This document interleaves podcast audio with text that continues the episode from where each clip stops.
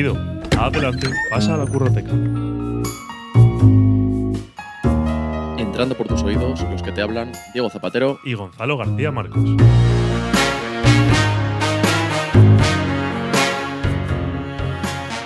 Acabas de llegar a La Curroteca, un espacio donde, como si fuesen libros, te ofrecemos podcast. En ellos exploramos profesiones para que aprendas, para que te inspiren y para que te diviertas conociendo su día a día. Normalmente traemos a un protagonista, pero hoy no será así. Y te preguntarás, ¿cómo? ¿Que no va a haber invitado? Pues no, hoy toca un episodio especial en el que no haremos entrevista. En vez de conocer un trabajo concreto, te traemos una recopilación.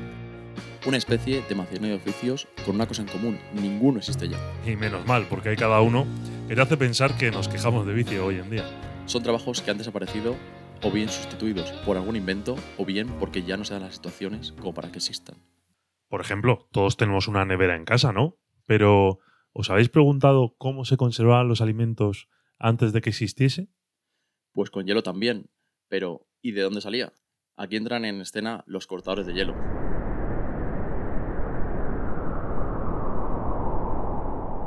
Y tú te preguntarás, ¿y eso qué es? ¿A qué se dedicaban? Bueno, pues ¿Y de dónde sacaban el hielo? Porque si no existía la nevera. eso es lo importante. Iban a las altas montañas en épocas de bastante fresquito, obviamente, para que hubiera el hielo suficiente como para que pudieran cortarlo. Y con sierras de hasta un metro procedían a cortar ese hielo para luego transportarlo a, a las casas. Oye, ¿cómo mueves un bloque de hielo desde la montaña, desde la cima hasta las ciudades? Muy sencillo, animales de carga. Antes era la manera más eficiente de transportar cualquier, cualquier cosa. Entonces subían a la montaña los animales, cargaban esos bloques de hielo cortados y los bajaban hasta los hogares. Y luego los hogares, ¿qué hacían con ello? Mm, Digamos que tenían una especie de neveras manuales. Lo que tenían es armarios de metal, en donde tenían varias repisas. En una de ellas colocaban esos grandes bloques de hielo y en las inferiores colocaban la comida que quería ser refrigerada. O sea, una especie de nevera, pero por fascículos, ¿no? Sí, un antiguo IKEA, digamos. Qué bueno. Debía ser un trabajo peligroso. Sí, la verdad es que sí, tenías que tener la cabeza muy fría. no, pero es verdad que era bastante peligroso porque al final trabajabas a temperaturas muy bajas, con una sierra que, que podías cortarte y además con la peligrosidad de poder caerte al lago congelado. A ver, los que llevaban el hielo, en las barras de hielo tenían un metro de largo y luego tenían eh, unos 25 centímetros de ancho, en forma de, rectángulo largo. Se lo colocaban en el hombro sobre una especie de capas de goma y las sacaban de las camionetas, como estaba es- con un garfio tipo el Capitán Garfio. Y con muchísima habilidad se la colocaban en el hombro. Luego la llevan a la tienda, que es donde las cortaban, y cor- lo cortaban como a rebanadas y para que mm, para que cada uno se lo llevase pues para sus neveras, una especie de neveras que había, porque no había congelador y se metían ahí, tú tenías ahí el hielo.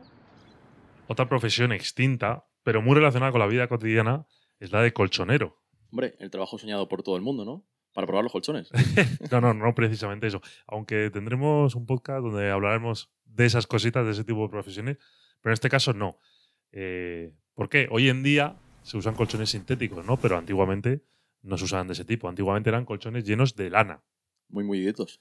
Claro, pero si tú usas durante mucho tiempo esa, ese colchón, la lana se acaba pelmazando, se acaba quedando eh, muy apretada.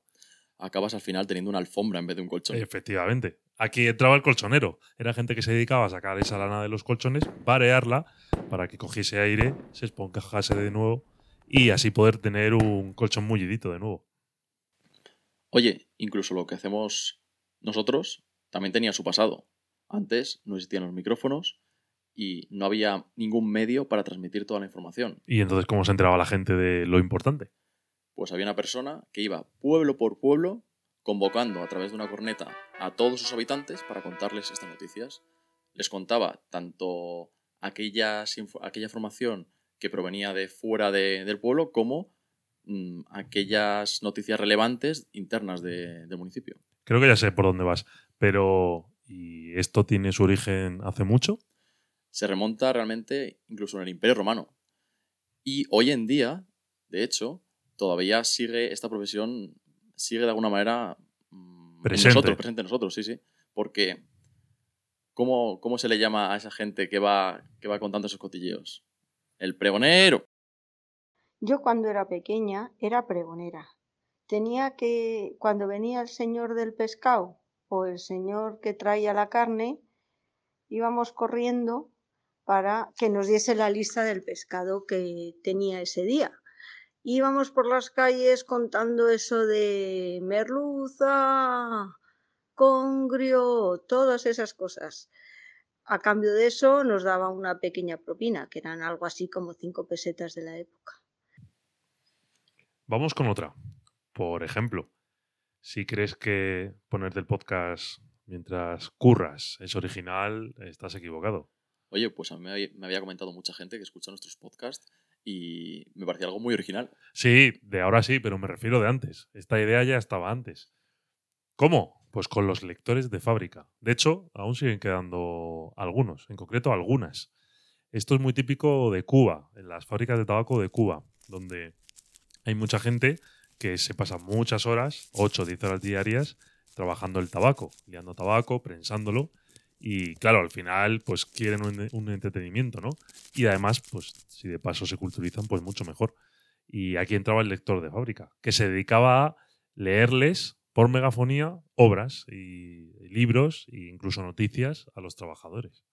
¿Y esto no, no les podía distraer en algún momento? No, porque al final es un trabajo muy mecánico. Eh, entonces eh, no les distraía. De hecho, eh, lo agradecen y porque al final es cultura que adquieren, ¿no? Y es un trabajo tan importante y tan típico allí que es incluso patrimonio nacional de Cuba, el, oficio en sí. normalmente el lector de fábrica lee un resumen de varios libros que tiene a los trabajadores. Los trabajadores eligen por votación cuál quiere que se les lea, que se les lea y, es el que se les lee. Leí una entrevista de hace un par de años a, una de las últimas que quedaban y, esta, por ejemplo, lo que hacía era por la mañana leer noticias y por la tarde leer libros. Ahora es un oficio que está desapareciendo porque al final lo sustituye la radio, pero aún quedan algunos, sí. Ahora nosotros estamos sustituyendo a esa pobre persona.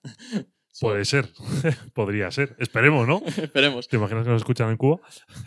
Solo espero que los libros que elijan luego no sean infumables, porque imagínate ocho horas estar escuchando ese libro y que en realidad sea un aburrimiento. Efectivamente.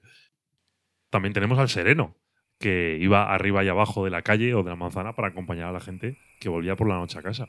Oye, pues seguramente muchas personas que nos estén escuchando estarán pensando, oye, ¿por qué ha desaparecido esta profesión?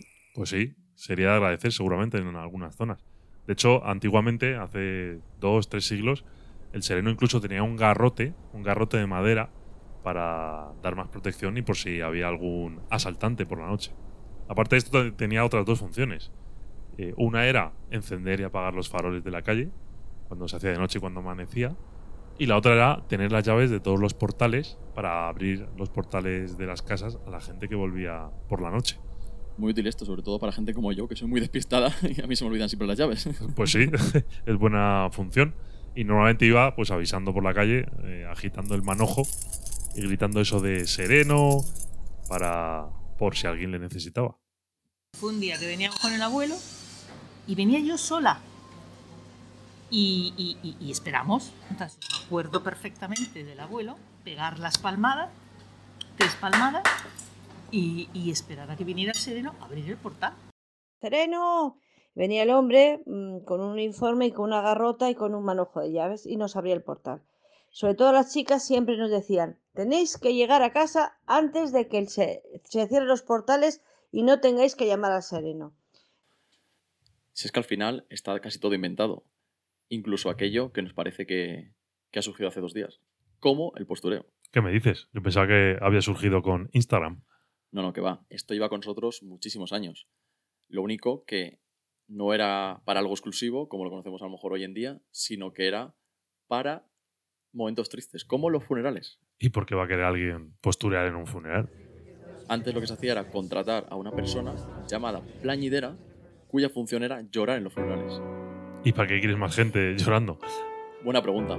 Al final era una manera de eh, demostrar que esa persona era muy querida que demostrar también tu estatus social. Que tenías dinero para pagar eso, que tenías dinero ahí. Incluso muerto. Incluso muerto que tenías dinero. Y además era una manera también de desahogar o ayudar a desahogar a, las, a los familiares de esa, de esa persona difunta. Para que no les diese vergüenza, digamos. Sí, puede ser. Al final, si tú ves a otra persona llorando, pues te animas más inconscientemente o te da menos pudor ponerte, ponerte a llorar. Mm. ¿Y esto se hace desde hace mucho? Esto incluso se remonta al antiguo Egipto. No solo se ha practicado en nuestra cultura, sino que ha sido ejercido en muchas culturas, no solo en la nuestra. Qué interesante. ¿Tú contratarías plañideras para tu funeral? Yo creo que no. Yo creo que no, porque al final ya es un momento triste de por sí. Mm, No, no creo que me aportase nada a mi, a mi bienestar. O es que a mí el posturear no, no, no le veo sentido. Eres un tío social, además. Yo creo que iría mucha gente. Yo iría. está bien saberlo, está bien saberlo.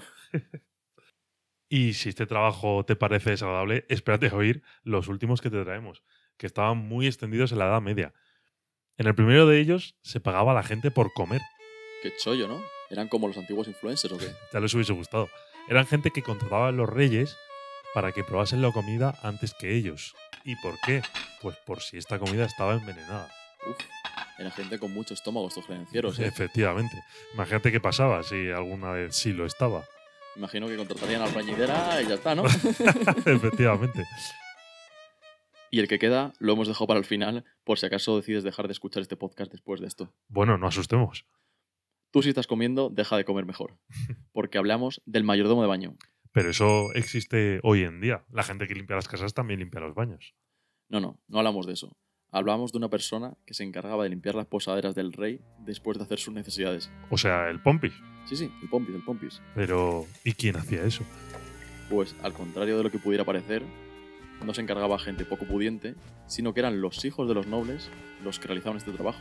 Estos debían ser los famosos privilegios de la nobleza. Pues en cierto, en cierto sentido es verdad, eran unos privilegiados, porque les permitía estar más cerca del rey, les permitía tener su atención y al final poder ganarse a lo mejor incluso confianza con ellos. Para que luego digamos que hemos tenido un día de mierda en el curro.